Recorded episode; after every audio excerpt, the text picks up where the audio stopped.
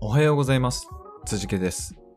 この番組では、北海道から輸出を行う小さな企業が、世界に向けて大きなチャレンジをしている様子をお届けしております。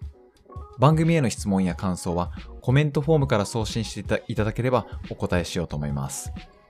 また、番組名でハッシュタグをつけてツイートしていただいても構いません。それでは、今日も行ってみましょう。北海道から世界の食卓へ。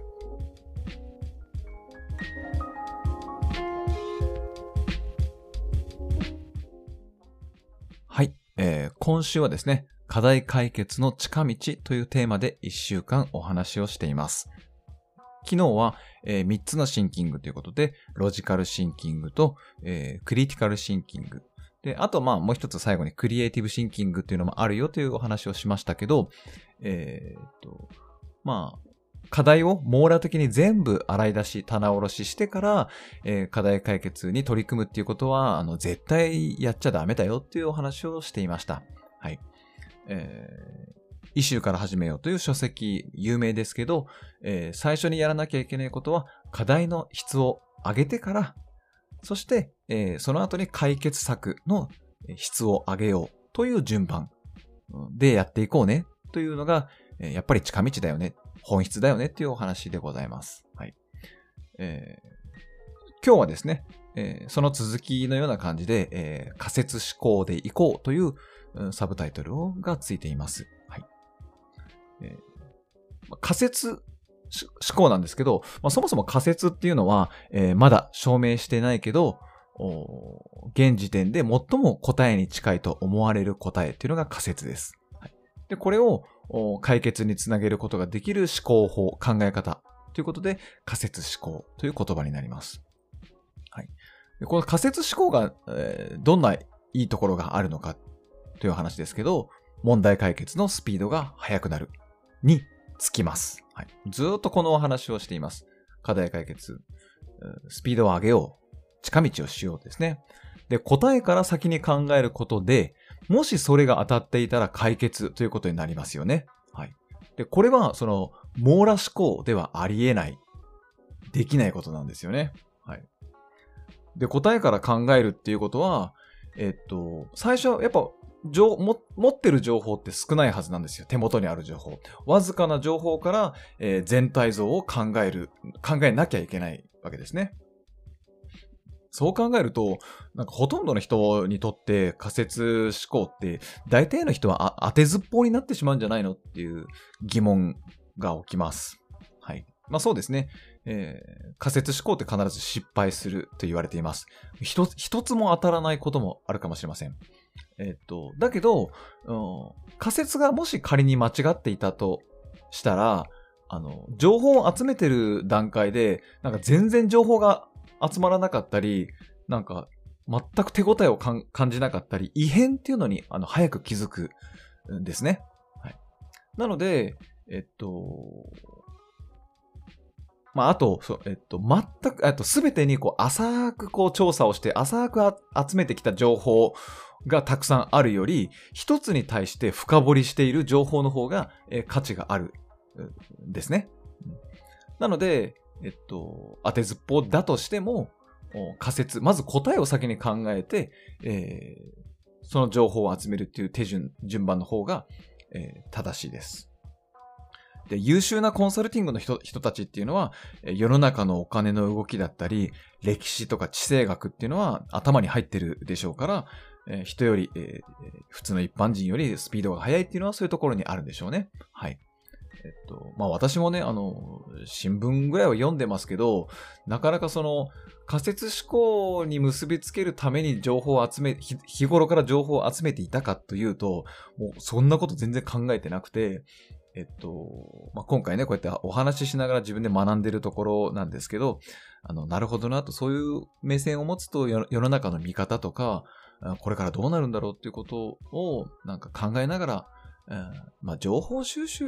してるのかな？うん、まあそうでしょうね。インターネットを眺めるにしても、えっと、日頃から情報収集の訓練をしてるんでしょうけど、うん、それが仮説思考というところにつながっていくのかなっていうのはちょっと感じましたね。はい。そして、えーこの仮説思考なんですけど、え4つのプロセスを経て、えー、実行していきます。まあ、まずは最初に言いました、その、まず、情報分析、あ、えっと、状況分析ですね。えっと、まあ、すべての情報を集める必要はなくて、だいたい8割ぐらいの情報を集めればいいよというふうに言われています。えー、注意しなければいけないのは、今ある情報をうまく使いましょうと。はい。えー、決して新しく情報を集めたりしない。のが大事です。えっと、で、もし新しく情報を集めるとしても、問題発見のための仮説をまず立ててから情報収集をしましょうっていうのが大事です。まあ、そうですよね。それをやらないと、えっと、前回も話しました網羅思考的に全ての課題を洗い出そうみたいな、え、棚卸し作業をしてしまう。それじゃ意味がありません。はい。で、えっと、やっぱり少なからず情報、状況を集めなきゃいけないんですけど、うん、イシューから始めようではですね、えー、いろんなやり方が大事だ言われてますけど、本質的な分岐点を探そうとか、構造的な理解ができないのかなとか、えっと、現在信じられている常識の否定ができないかとか、一番、あと一番大事なのは、その、現場に立って一時情報に触れるのが大事だよっていうふうに言っています。えー、販売の現場に立つとかですね、えー、現場の人の声を聞くとか、えー、可能であれば一緒に活動するっていうことをやって、えー、情報を集めるっていうのが大事だよっていうふうに言います。あそまだけど、集めすぎ、情報を集めすぎてもダメだよ。量じゃないんだよっていうことを言っています。はい。そして、えー、状況がなんとなく分かったら、えー、いよいよ仮説の設定をする。もしかしてこうなんじゃないかなっていう仮説を立てるんですけど、えーまあ、その筋のいい仮説を立てる練習っていうのも普段からできますと。えー、4つ方法があって、えー、これ一周から始めるじゃないです。他の書籍から引用ですけど、えー、筋のいい仮説を立てるためには、例えば反対側から見る。えー、自分は販売する側だけど、消費者の立場になって考えてみようとか、自分は指示を与える立場だけど、役職だけど、指示を受ける現場側の気持ちに、えー、視点に立ってみようとか、あとはライバルの、えー、目線に立って考えてみようとか、反対側から見る視点を持つ練習ですね。はい。それと、両極端に振って考える練習ですね。えー、今攻撃ばっかりしてるけど、防御したらどうなるのかとか、えー値下げ値下げってずっと値下げで考えてきて、これもし値上げしたらどうなるのって考えてみる。で、今まで新規顧客を獲得にリソースを割いていたんだけど、これ、既存顧客にリソースを割いたらどうなるんだろうって、こう、両極端に振って考えるという練習です。あとはゼロベースで考える。まあ、これは無理だなとか思わない。あと、世の中の常識っていうのをまず一旦全部疑ってみるっていう考え方ですね。そして最後に、えー、so what, why so っていう、えー、演疫法、機能法という呼ばれるやり方です。えっ、と、まあ、ちょっと演疫法と機能法の説明は時間がないのでできませんけど、まあ、よく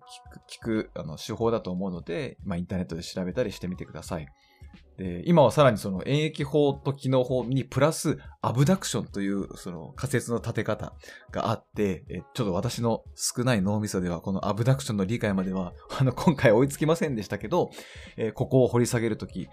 機能法と演疫法をやってみる。で、プラスアルファアブダクションっていうのもやってみようかなというふうには思いました。はい。えー、書籍の一週から始めようでも、まあ同じようなことを言っているんですけど、そうですね。えー極端な事例を考えてみようとかですね。そういったことはさっき言ったことと結構同じなのかなと。そして仮説がもし立ったら、えー、仮説の実行検証をします。はい。えー、まあ、3ヶ月のプロジェクトがもしあるんだとしたら、もう2週間ぐらいで答えを出す、出すのがいいというふうに言われています。はい。で、えっと、そしてそれを検証する。する、検証するためには、えー、ストーリーラインみたいな、こう、まあ、プレゼンテーションのような流れを一回作るっていうのが必要ですけど、えっ、と、あと仮説は、えー、定性データと定量データから検証していくみたいな手順もあるんですけど、はい、実行と検証を行います。そして最後に、えー、仮説の修正を行うっていう、評価して修正するっていう、このループですね。ループを回すのが、えー、PDCA とか、最近だと UDA ループなんていう、あの、ループもありますけどね。回しながら仮説を、えー、仮説思考をやっていくっていう手順でした。ちょっと時間がありませんでした。はい。今日はありがとうございました。